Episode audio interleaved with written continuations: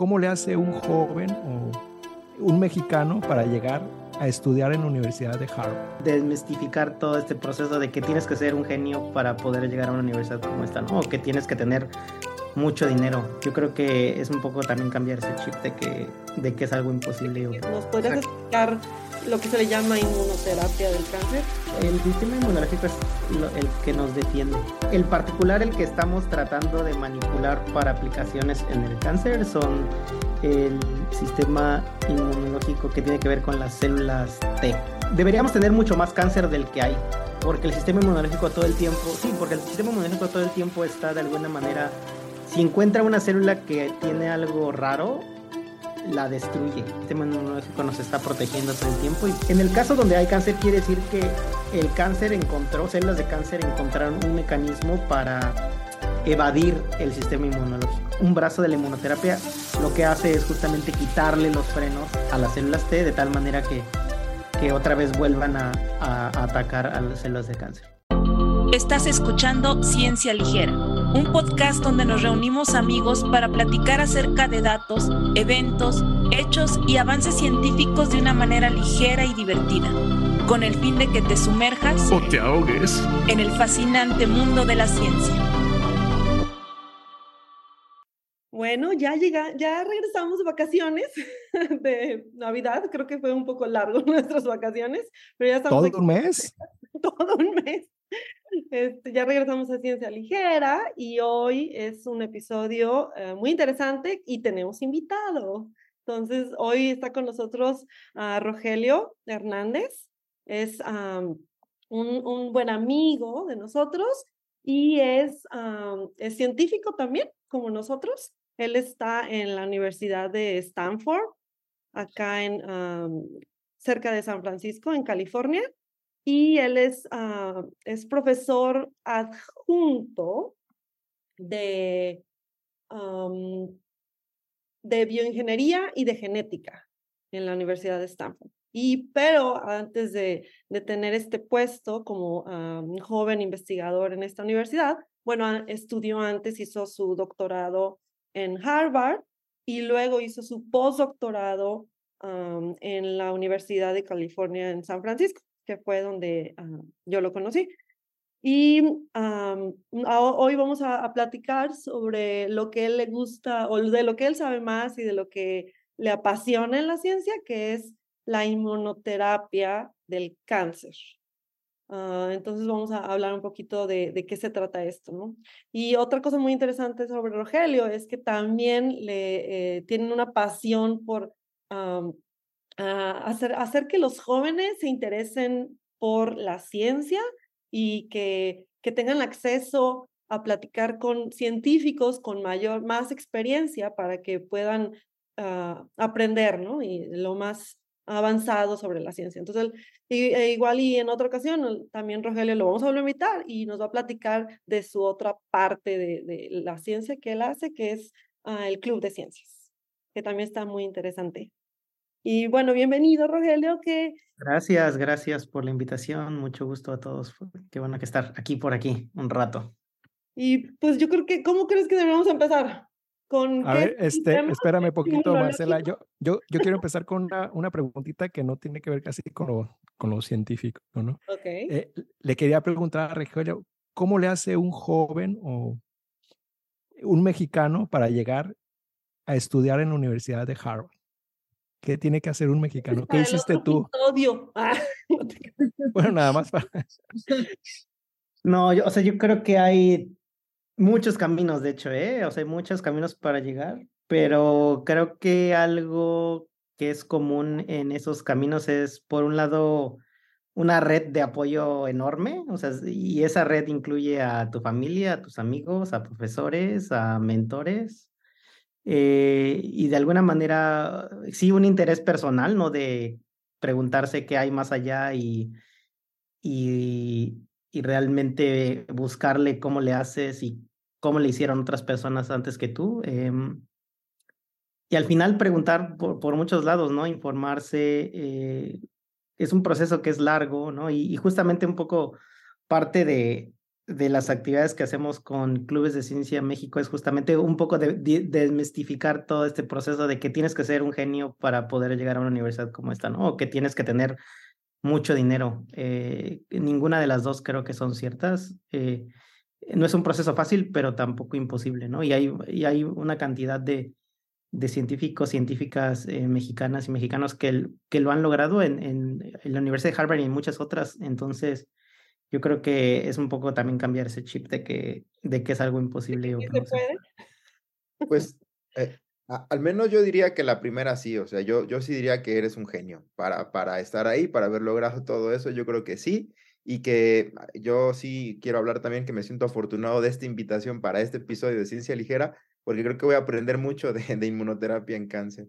Creo que pero, sí. Pero tú estás invitado a todos los episodios. Ok, muchas gracias. Es parte de ciencia ligera. Perfecto, pero que estoy afortunado, ¿eh? La verdad es que eh, me siento hasta muy, muy contento. Muchas gracias. Ah, bueno, no, gracias, gracias también por, por invitarme. Te digo, pero te digo, la verdad es que hay mucho, o sea, ahorita la red y la gente, el interés y el potencial que hay en, en México, en Latinoamérica es enorme, ¿no? Entonces hay, hay mucha gente, mucha gente. Este, con, con, miedo, con miedo de que me este, regañe otra vez Marcela, te preguntaría así súper rápido es, ¿cómo puedo entrar a, esa, a ese club de, de ciencia? O sea, ¿nos puedes decir rápido o este, la liga o el la, la, página es muy fácil, www.clubesdeciencia.mx. Ok, perfecto. Para está, todos los de alguna manera, que quieran. Toda la información sobre qué, qué programas hacemos, cómo te integras a la red, tanto como instructor, porque lo que ofrecemos son cursos intensivos para jóvenes de bachillerato y universidad pero donde los instructores y los mentores son eh, jóvenes de posgrado, tanto que viven en México como en el extranjero. Entonces tratamos de, crear esta sinergia entre la gente que está aquí en el país con la gente que está afuera y, y todos de alguna manera interesados en contribuir un poco a, la formación de, la futura generación de los científicos y las científicas innovadores en México.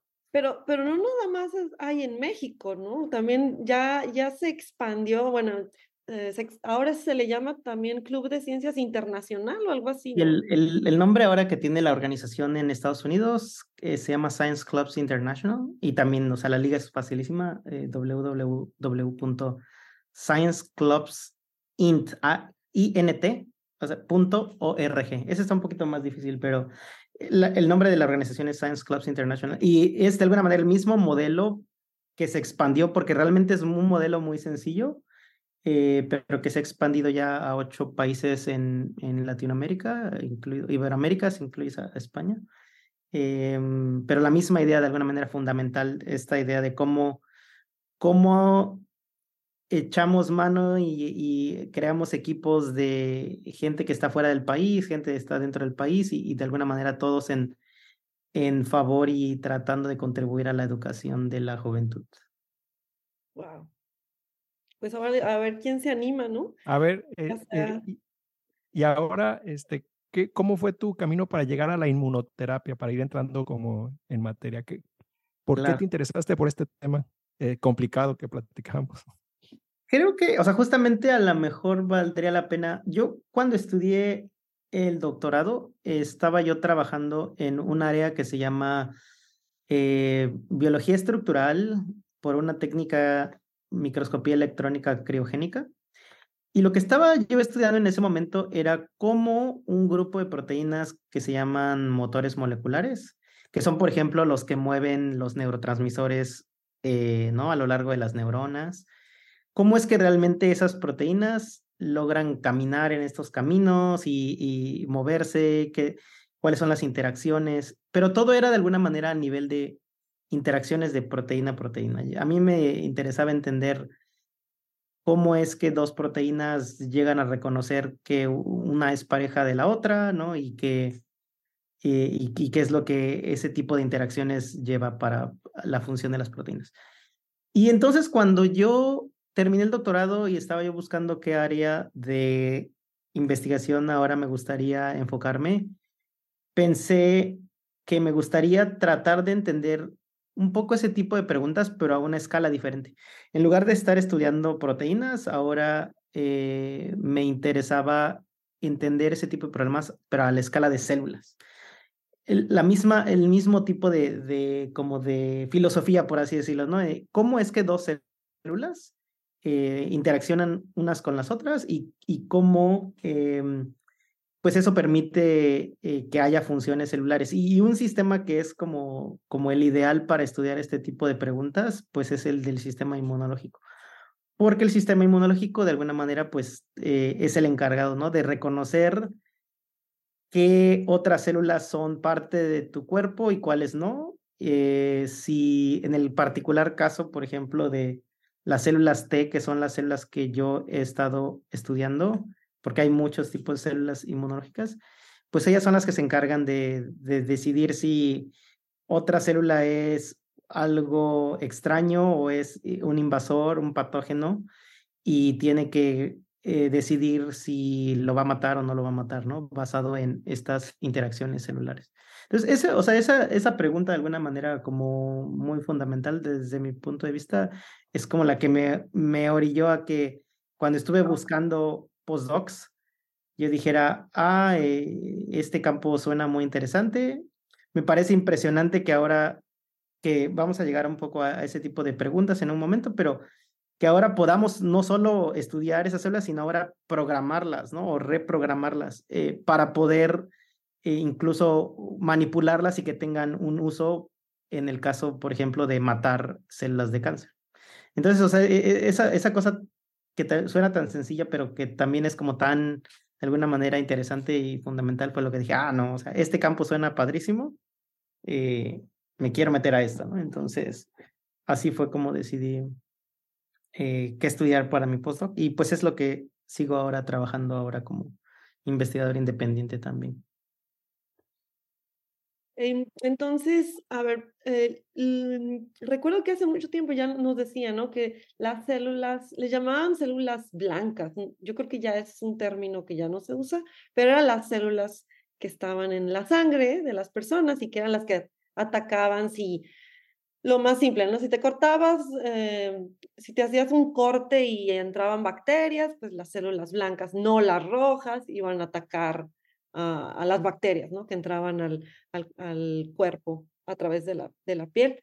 Entonces, esa es, digamos, las, la función más, la manera más simple de, de, decir que es un, el sistema inmunológico, pero ahora nos estás diciendo que podemos usar las mismas células para atacar nuestras células que son, que en el caso de un paciente tienen, son cancerígenas. ¿Nos podrías explicar lo que se le llama inmunoterapia del cáncer?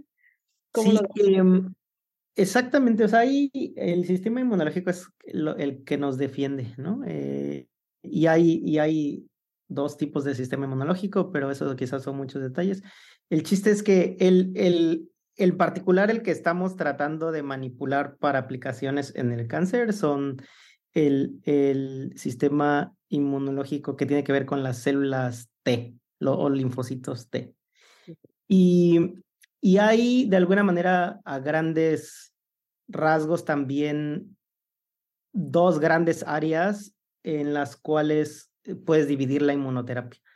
Una es em, donde a través de moléculas que tú sintetizas en el laboratorio, puedes hacer que esos, ese tipo, eh, las células de cáncer, por ejemplo, le avientan muchos señales a las células del sistema inmunológico para que justamente el sistema inmunológico no las ataque.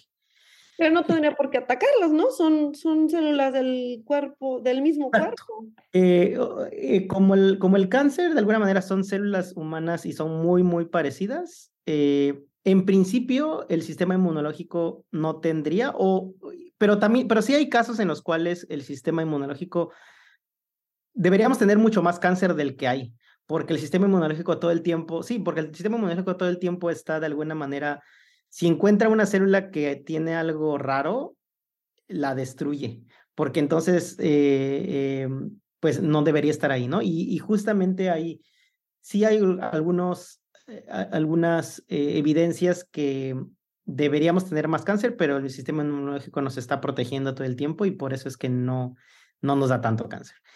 En el caso donde hay cáncer, quiere decir que el cáncer encontró, células de cáncer encontraron un mecanismo para evadir el sistema inmunológico.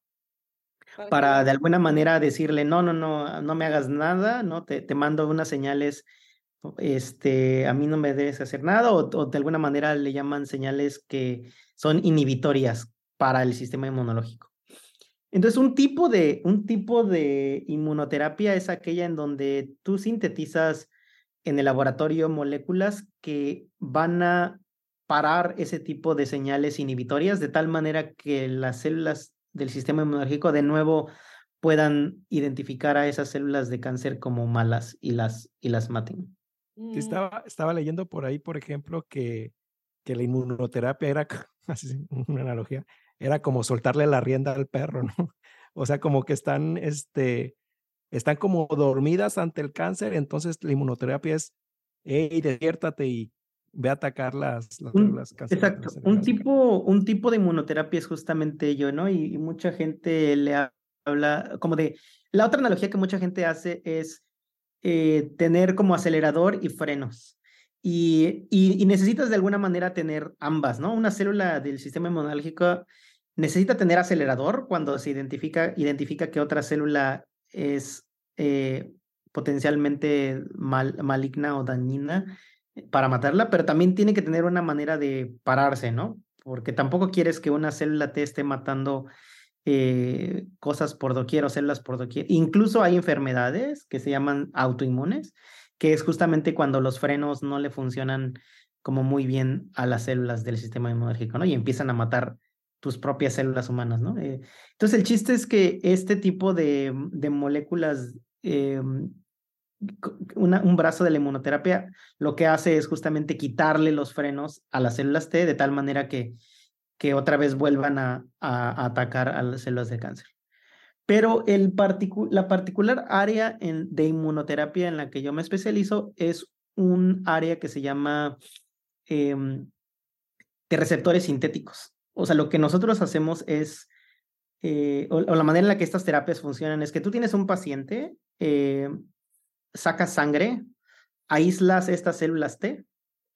En el laboratorio, a través de diferentes mecanismos, modificas esas células para que ahora tengan receptores sintéticos que le permitan a esa célula identificar ahora ciertas características de las células cancerígenas.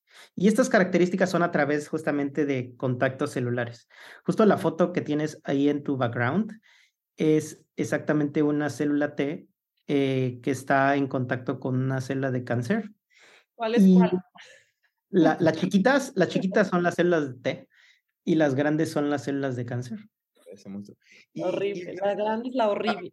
A, a, manera introductoria en este tema tan apasionante, a mí me gustaría mm, preguntar, la perspectiva, tu perspectiva, Rogelio, de así a manera histórica, conocemos ahí los términos del padre de la inmunoterapia en el cáncer, eh, un cirujano de Nueva York, William Coley, eh, que hizo algunos experimentos con pacientes que tenían sarcomas extensos, un tipo de tumor de tejido blando que ya no se podía operar, que eran muy, muy extensos, y que él, mm, basado en trabajos previos de 1868 por allá, él más o menos publica su trabajo en 1893, eh, habían visto que inocular ese tumor con bacterias de, de, un tipo de infección de la piel superficial que se llamaba erisipela, que ya después se descubrieron que eran estreptococos, y además otro tipo de bacteria añadida, eh, eh, que les llamaron después toxinas Coley o las toxinas de Coley, Coley, no sé cómo se,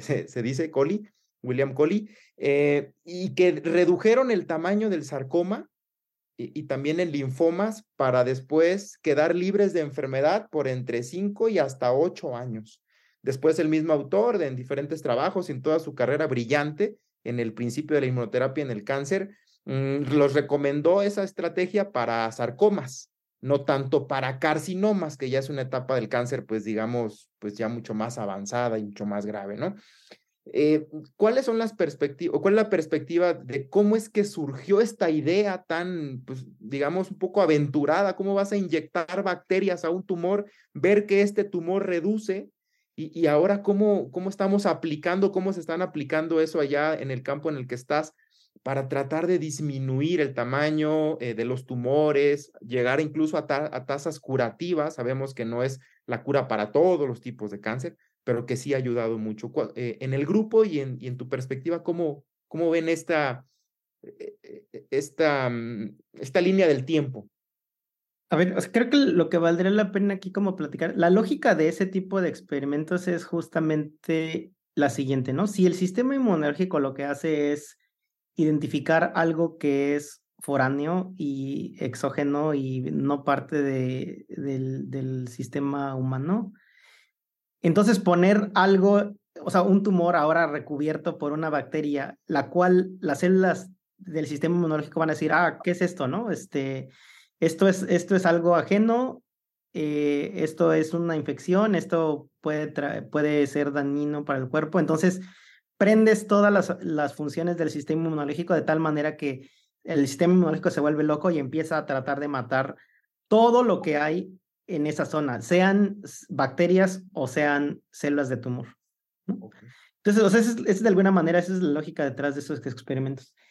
El, el, problema un poco y, y en donde el nivel de sofisticación que estamos tratando de llegar es que eh, justamente en ese tipo de activación es una activación súper exacerbada, ¿no? Que cualquier cosa que estuviera como en la vecinidad y en los alrededores de donde tienes las bacterias, pues va a ser atacado, ¿no? Y a lo mejor sí, preferentemente las células del cáncer, pero a lo mejor también te puedes llevar órganos, ¿no? Y, o otro tipo de células eh, que son también, que son humanas y que son buenas, ¿no? Entonces, eh, ese tipo de aproximaciones o de, de, de, de, métodos ahora se usan menos porque también pueden ser tóxicos, ¿no? Una vez que prendes el sistema inmunológico, el sistema inmunológico eh, le quitas los frenos y empieza a tratar de matar todo lo que esté ahí alrededor, ¿no?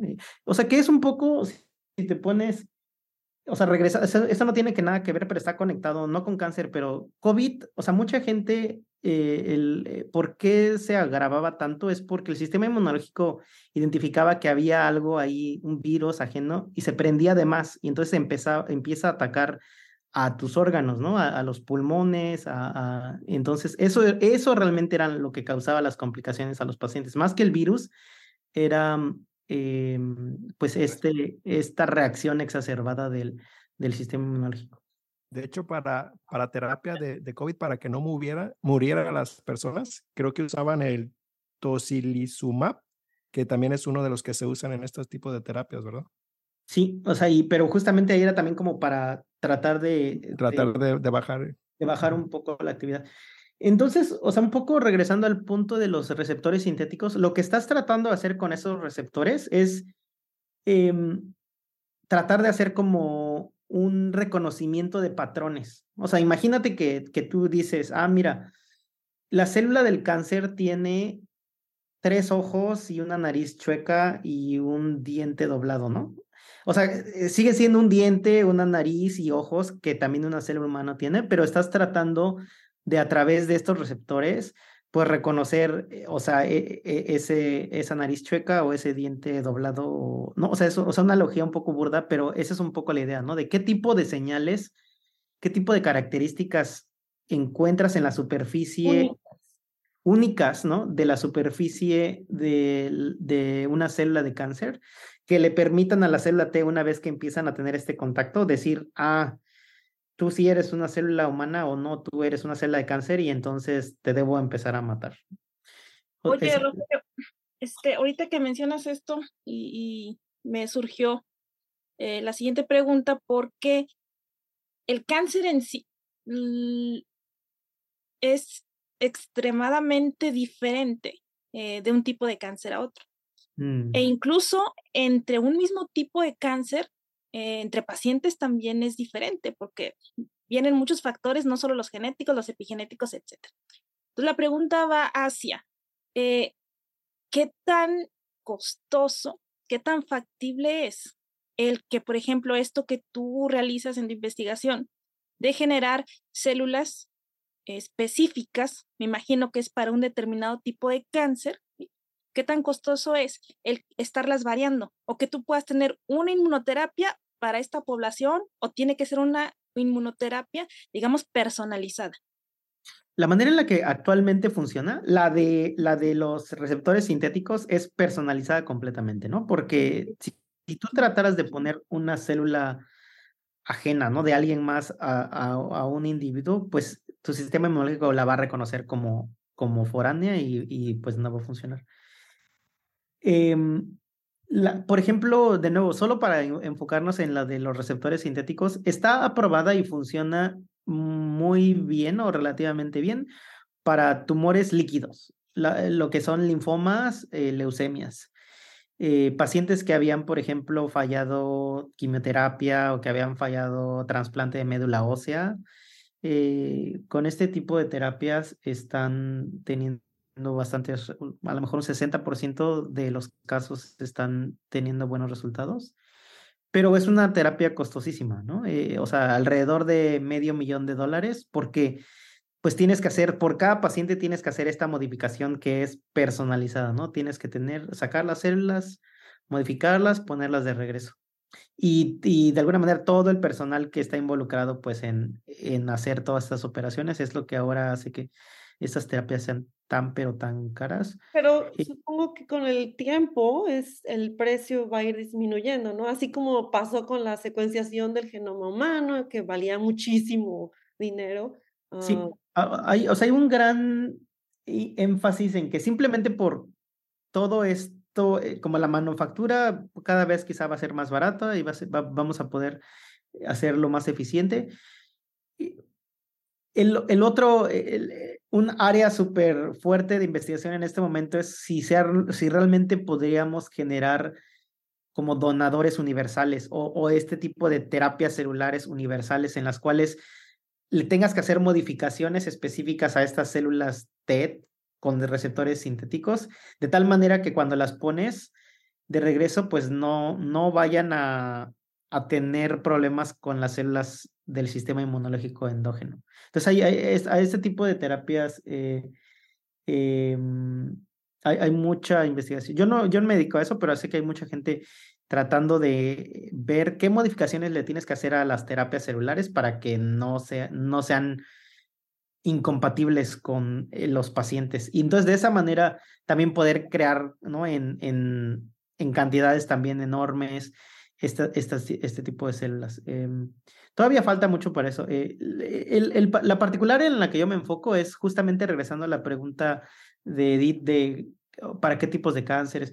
Ahorita hay mucho énfasis en tratar de utilizar esta, esta tecnología o este tipo de, de, de terapias en tumores sólidos, ¿no? Eh, y, y en tumores sólidos en particular, tumores que son bien difíciles, ¿no? Por ejemplo, imagínate glioblastoma o algo, tipos de, de, cáncer de cerebro, en donde pues llegarle a un tumor en el cerebro está dificilísimo, ¿no? Pero estas células, o sea, si tú le inyectas la célula, pues estas células te de alguna manera llegar.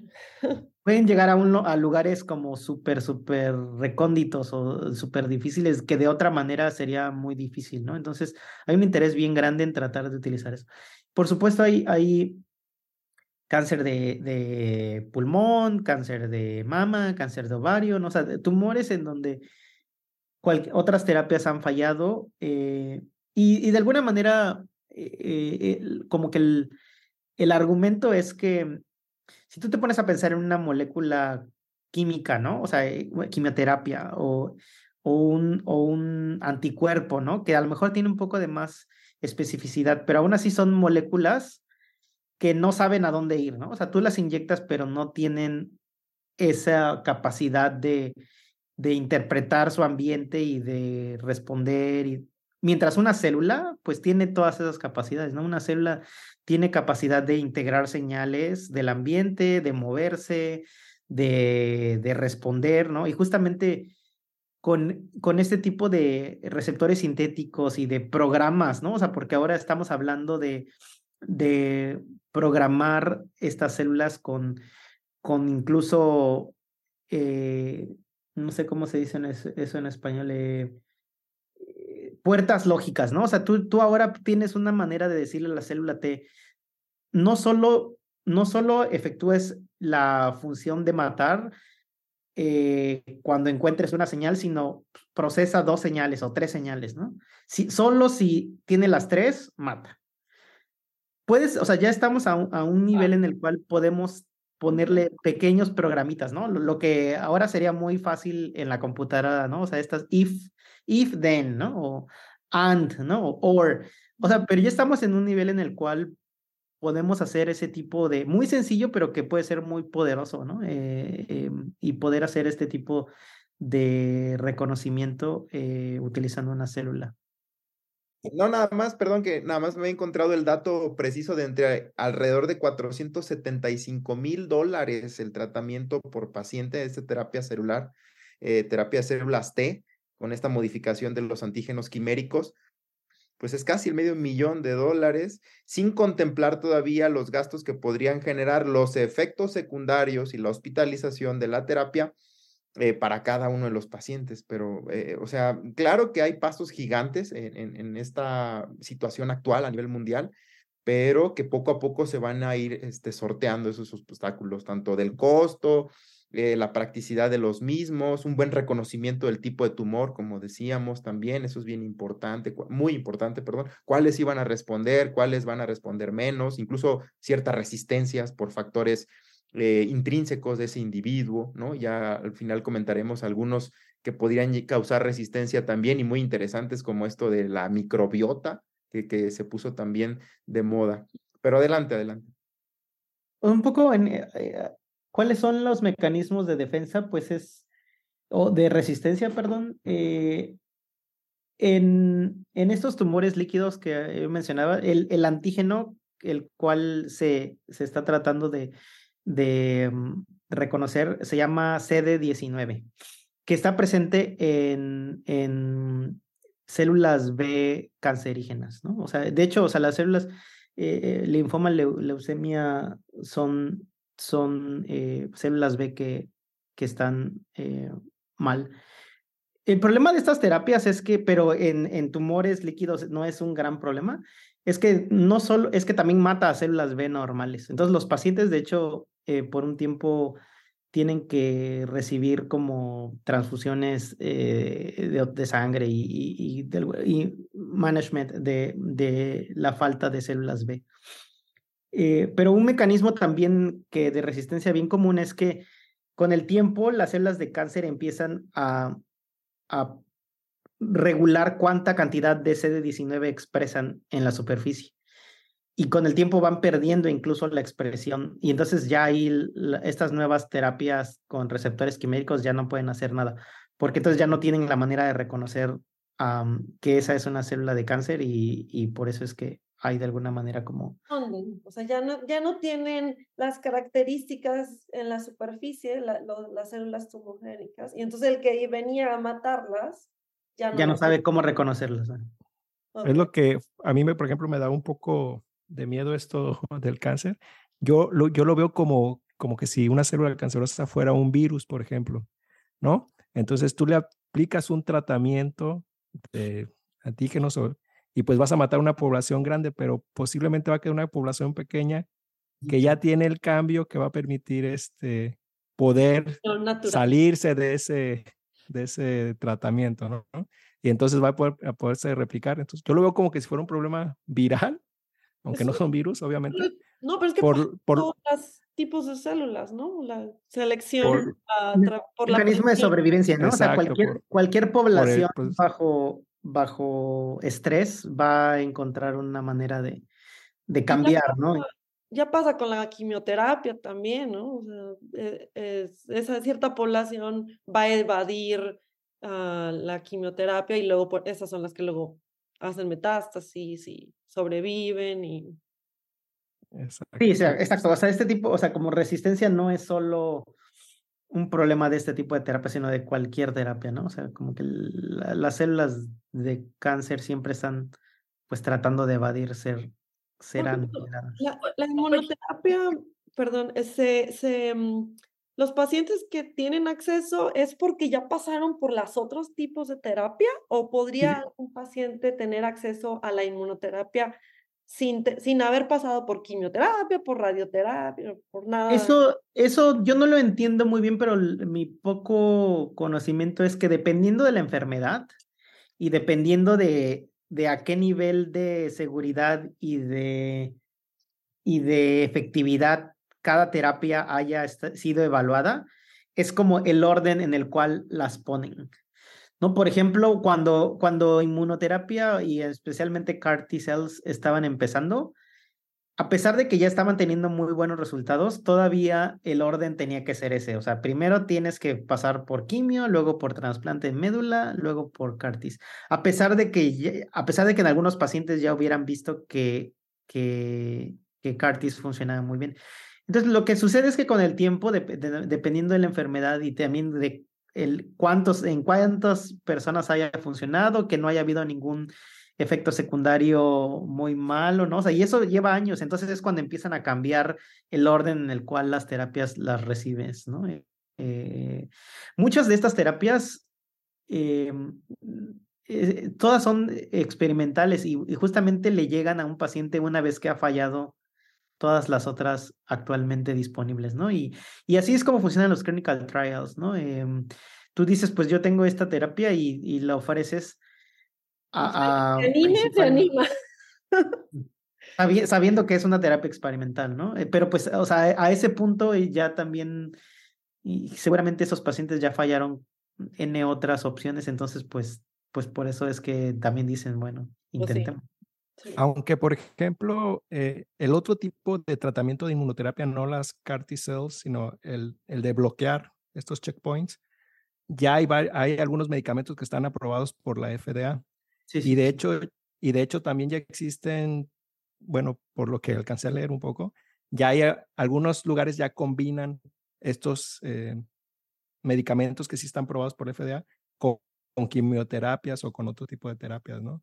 Entonces, yo creo que al final de cuentas también va contra a, qué médico vas, ¿no? Si el médico está, por ejemplo, actualizado o no está actualizado, sobre todo aquí en México, ¿no? En Estados Unidos me imagino que va a estar más, más actualizados, pero también qué tanto conoce el médico, qué, qué tanto te puede ofrecer y al final de cuentas, el, yo creo que el paciente debe de elegir si quiere combinar dos terapias, eh, la radioterapia, por ejemplo, quimioterapia, o usar estas estas inmunoterapias, ¿no? Pero también pues depende del médico. Sí, o sea, la verdad es que yo no, no sé cómo funciona ese tipo de decisiones. Yo creo que...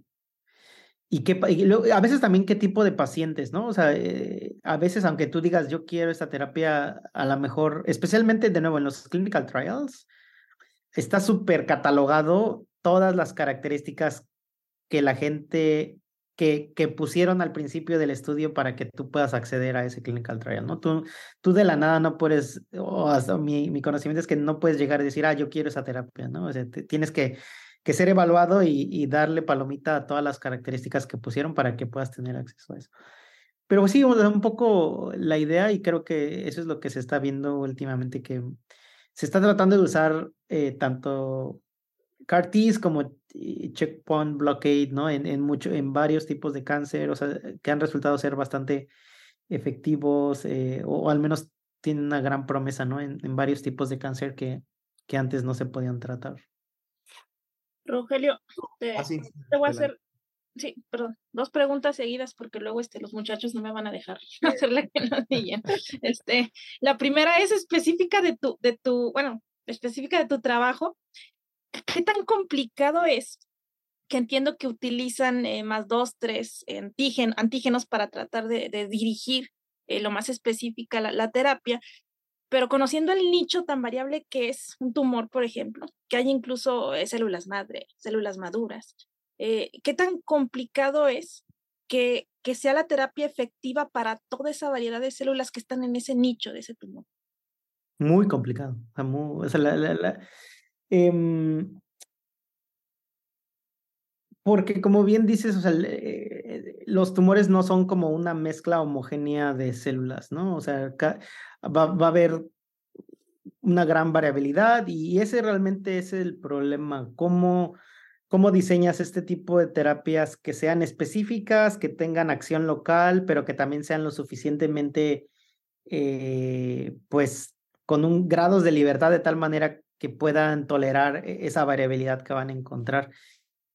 Y, y, y parte del trabajo es justamente eso, cómo regulas cuánto tiempo está presente en la membrana ese CAR-T, ¿no? ¿Qué tipo de señales está tratando de reconocer? Eh, la afinidad entre, entre el receptor y las proteínas. O sea, hay, hay muchos aspectos que, que se tratan de estudiar. ¿Cómo, cómo estas, el otro aspecto grande es cómo estas terapias, estas células modificadas interaccionan con las del sistema inmunológico endógeno. Entonces hay muchos aspectos, ¿no? Em, entonces, generalmente lo que sucede es que uno empieza a hacer este tipo de experimentos primero con modelos celulares de cáncer en, el laboratorio, cultivos. Después te pasas como a modelos de ratón y ahí, y ahí también hay como mundos, como dos clases de, de sistemas que la gente utiliza. Por ejemplo, uno es el de donde utiliza células de humana y cáncer de humano, pero en un ratón que no tiene sistema inmunológico. Y entonces realmente ahí utilizas al ratón como si fuera, eh, le inyectas estas células de cáncer humana y inyectas células T humanas em, y haces experimentos. Pero el otro, el, la otra, el otro brazo de estos experimentos es en un ratón que tenga sistema inmunológico completo, en donde estás tratando de ver cómo estas células modificadas interactúan con las células modificadas del sistema endógeno. A lo mejor en un tercer paso hay algunos experimentos con primates eh, non-human primates, eh, primates no humanos. Yo, por ejemplo, yo no hago eso, yo, mi, investigación se queda en la etapa de los ratones, ¿no? Pero hay grupos que pueden trabajar, están tratando de probar estas terapias en, en primates no humanos, a lo mejor en perros. A los perros les da muchísimo cáncer y es un modelo bastante como atractivo para estudiar este tipo de terapias. Y ya, y ya después humanos, ¿no? Este, como, como a inmunoterapia y en particular a los CAR T cells les está, les está yendo o les ha ido relativamente bien. A veces hay como que, eh, como la regulación está un poco laxa, ¿no? O sea, tú podrías pasar, si tienes unos resultados súper buenos en ratones, a lo mejor hay manera de argumentar que, ah, ya deberíamos estar probando esto en humanos ya, ¿no? O sea, sin tener que pasar por por, por perros o por, o por non-human primates, ¿no? O sea, va a depender un poco de la enfermedad y eso. Pero ese es más o menos como el camino. Eh, y justamente a lo largo de ese camino, pues tienes que estar analizando qué tipos de tumores estás poniendo, cuál es la diversidad de los tumores, cuál es la complejidad de los tumores y, y si está respondiendo, todos los tumores están respondiendo o solo una subcategoría, ¿no? Eh, porque pues eso de alguna manera va a informar eh, pues a, cuál va a ser el subconjunto de, cánceres que realmente vas a poder tratar. Edith, ¿puedo hacer la segunda? este, Rogelio, entonces, ahorita que nos mencionas de, de toda esta, eh, son, son más específicas, ¿no? Pero la inmunoterapia puede haber inmunoterapia tanto específica como no específica. Eh, ahorita estamos mencionando más la inmunoterapia de células T. ¿Qué otro tipo de inmunoterapias existen, por ejemplo? ¿Y qué nos podrías decir ahorita que está eh, de moda el COVID y las vacunas, y que si funcionan y que si no funcionan, si conoces algo de, las vacunas contra el cáncer. Em, ¿Qué otro tipo de inmunoterapias? Hay, hay mucha investigación en otro tipo de células del sistema inmunológico, por ejemplo, NK. NK cells también hay mucha gente tratando, porque la ventaja de las NK cells es que no te, podrías tener como donadores universales o batches universales, crecer muchas NKs y, y, modificarlas y ponerlas y creo y ellos y, las células NK no tienen ese problema de, de como de que se vayan a volver locas contra el sistema inmunológico del, del host. Hay mucha investigación en macrófagos también, tratando de hacer modificación de macrófagos eh, para también que se coman a, a las células de, del cáncer. Em, a lo mejor hay otro tipo de subcélulas T como más específicas, eh, pero las, los tres, las tres más como áreas de investigación más grandes ahorita son NK cells, T cells y, y macrophages, macrófagos. Em, en cuanto a lo de vacunas contra el cáncer. La idea de la vacuna contra el cáncer, em, pues es justamente un poco como lo de la bacteria, ¿no? Como lo, cómo, cómo le presentas al sistema inmunológico de una manera controlada una característica que, que sea específica de las células del cáncer, de tal manera que actives de manera como poquita, pero controlada al sistema inmunológico, de tal manera que después vayan y que cuando vean al cáncer nuevamente puedan atacar. Y una, un área que de hecho yo estoy tratando de meterme y que está súper emocionante es, y que está relacionado con el microbioma, es que puedes empezar a hacer ingeniería de bacterias. Justamente hay unos resultados recientes de otro grupo de investigación aquí en Stanford eh, que está en ratones, que todavía falta mucho tiempo para que lleguen a hacer algo real, ¿no? Pero el chiste es que puedes modificar una bacteria que, que es un comensal, se le llama, o que es una bacteria que no te va a hacer daño, pero ahora la vas a modificar de tal manera eh, y crece en la piel la vas a modificar de tal manera que le pongas a que exprese eh, péptidos, eh, una cadena de, aminoácidos pequeña, que son características de un cáncer. Entonces lo que han encontrado es que, ok, tú colonizas al animal, dejas un tiempo y después tratas de inyectar a ese animal con células de cáncer que tienen el mismo, esa misma señal que tú le pusiste a la bacteria. Y ahora el sistema inmunológico va y mata eh, o sea, realmente los tumores ya no crecen. Entonces funciona como una...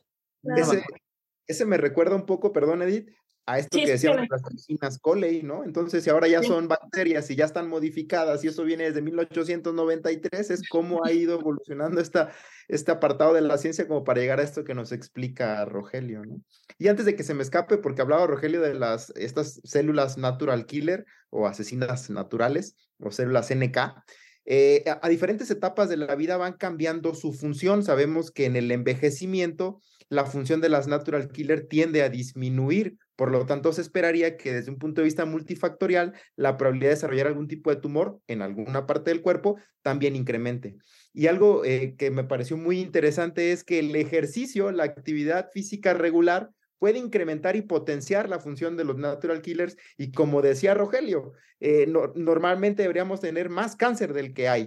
Entonces, estos efectos ambientales como el ejercicio podría potenciar la función de los natural killers y de alguna forma disminuir aquellos pequeños grupos poblacionales de células tumorales que empiecen a crecer y, y podría este, disminuir. Y, la otra era niños obesos, que parece también que, que en, obesidad y sobre todo en niños podrían tener cierta predisposición a tener algún tipo de tumores, tanto líquidos como sólidos, eh, eh, porque hay células que, metabólicamente, natural killers, metabólicamente estarían disfuncionales y su capacidad también citotóxica estaría disminuida muchos factores desde el punto de vista ambiental que pueden participar en ello y que nos están dejando ver estas nuevas investigaciones que Rogelio nos menciona. Sí, o sea, yo creo que ahí de alguna manera mm, lo, lo interesante para mí al menos es que todavía no, o sea, sabemos esas correlaciones como lo que mencionas, ah, más ejercicio es bueno, ¿no? Este, no, no estar gordo es bueno, pero realmente entender así a un nivel por qué y, y, cómo explicas, o sea, eso, eso es, eso nos va a llevar todavía años y años y años, ¿no? De realmente saber qué aspecto de, ¿no? De qué aspecto de lo que comes, qué aspecto del ambiente, qué, cómo, cuál es, ah, cómo realmente reduces todo eso que es complicadísimo a algo que podamos entender y describir en términos de, de, de un mecanismo, de un, de un eh, no sé, un pathway, no sé qué, no. sé eh, eh, todavía hay mucha, mm, y eso es emocionante, ¿no? Porque entonces hay muchas preguntas que responder y mucho que estudiar. ¿Alguna otra pregunta? Hay muchas más, ¿verdad? Sí. Pues bueno, pero ya. Una, una rápida. De lo que decía, Edith, de lo que decía Edith, en, esta nueva etapa también de, de, modalidades distintas de inmunoterapia, eh, vacunas contra el cáncer, vacunas tanto preventivas, lo vimos con papiloma virus, eh, preventivas, pero también, como decía Edith, en esta nueva plataforma eh, que, puso en marcha BioNTech con Pfizer de las vacunas de ácidos nucleicos, ¿no? La vacuna con plataforma RNA mensajero, que ya se siguen haciendo, bueno, que ya se están haciendo ensayos clínicos, ya en ciertas fases de, de vacunas de RNA mensajero simulando los mecanismos que Rogelio nos explica, ir a, ir a que dirigir la, eh, pues la muerte de células tumorales a través de la introducción de, estas, eh, de estos RNA mensajeros mediante nanopartículas, ¿no? Como, como, como fue en SARS-CoV-2, y que este gran experimento masivo, pandémico, digámosle, eh, pan, étnico también, pues mostró los resultados que quizá las empresas estaban esperando. Ahí entran ya algunos aspectos les decimos de, mm, para cuando alguien piensa que está haciendo, ah, bueno, se me fue la palabra. Ético. Eh, no, que, eh, como si estuvieras pensando que hay una confabulación de intereses este, mundiales. Conspiración. Conspiración, una conspiración, perdón. Porque a nivel mundial se vieron resultados eh, en todas las, etnias del mundo de, la respuesta de las vacunas de RNA mensajero y ahora mágicamente también están entrando al apartado de la oncología en estas vacunas de RNA mensajero.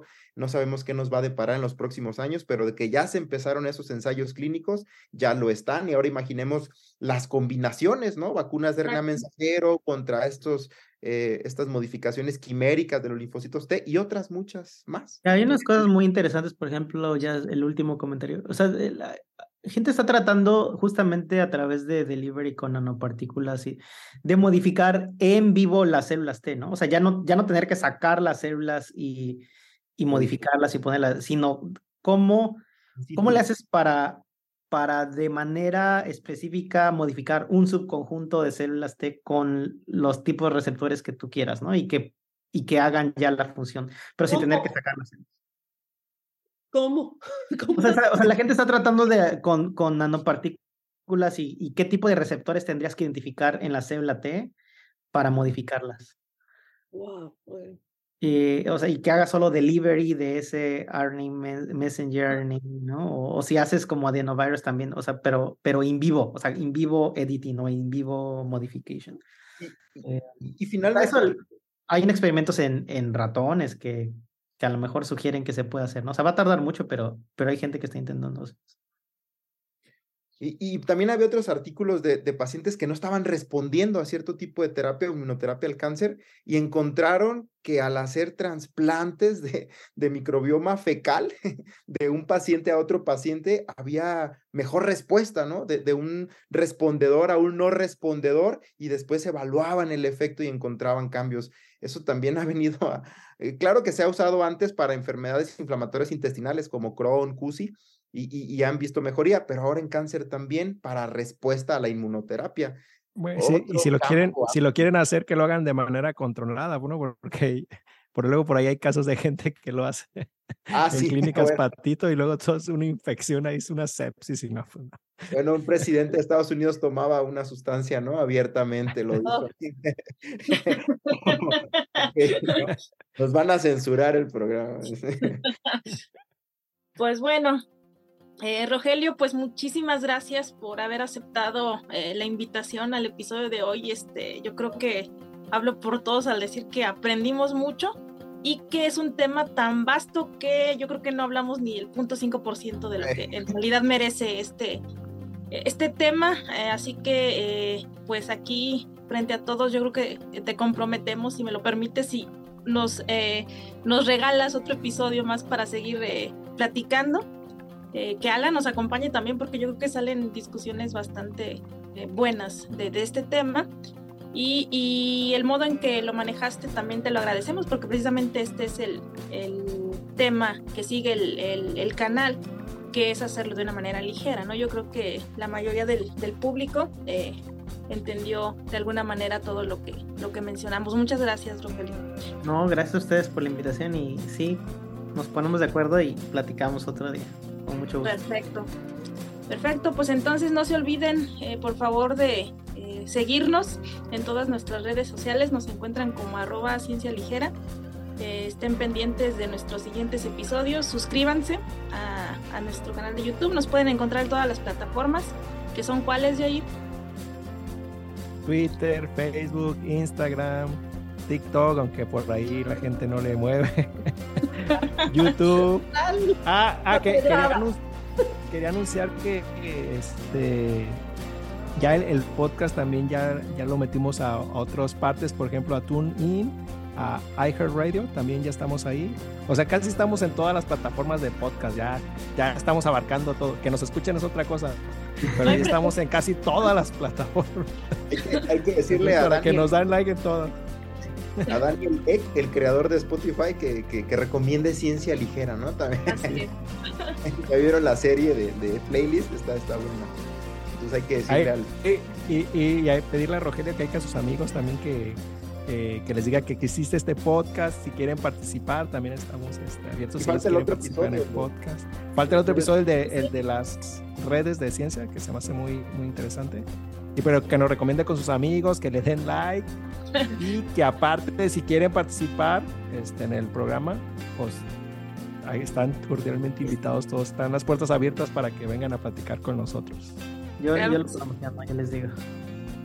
Y, y esperamos tu like, Rogelio, ¿eh? para que y la suscripción. Pues suscripción bueno, en todas las redes.